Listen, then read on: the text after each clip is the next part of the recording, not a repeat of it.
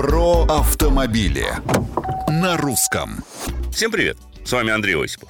Можно ли покалечиться на экзамене по вождению? Владелец одной мотошколы в Новосибирске утверждает, что можно. Более того, он попытался оспорить в Верховном суде правила сдачи практического экзамена на категорию А – частности, требовал отмены упражнения «скоростное маневрирование», мотивируя это тем, что оно якобы угрожает безопасности экзаменуемых и противоречит законам образования и защите прав потребителей, в которых отдается приоритет жизни и здоровью человека.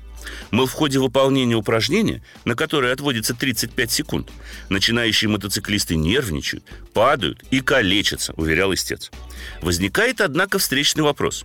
А если мотоциклисты будут падать в реальных условиях, поскольку их никто не удосужился обучить резко объезжать препятствия и быстро маневрировать в избежание аварий? Поэтому, думаю, Верховный суд справедливо в иске отказал, согласившись с позицией МВД.